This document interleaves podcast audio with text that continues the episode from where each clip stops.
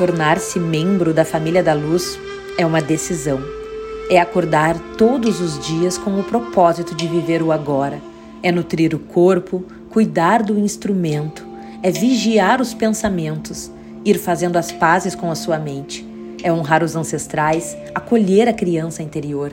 É acender uma vela ao seu anjo da guarda, pedir permissão ao grande espírito, chamar pelos seus guias e mentores espirituais.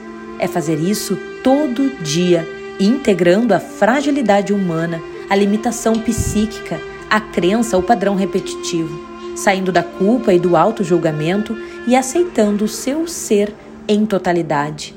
É ter consciência que quanto maior a entrega, mais imensos e intensos serão os processos. Quanto mais você se abre e se torna permissivo da cura, mais desafiadora pode se tornar a caminhada. Você se cura no amor, mas evolui, cresce e expande quando usa dos conflitos, dores e doenças para o autoconhecimento. A vida muda quando você muda. Liberdade tem um preço e foi o meu maior investimento.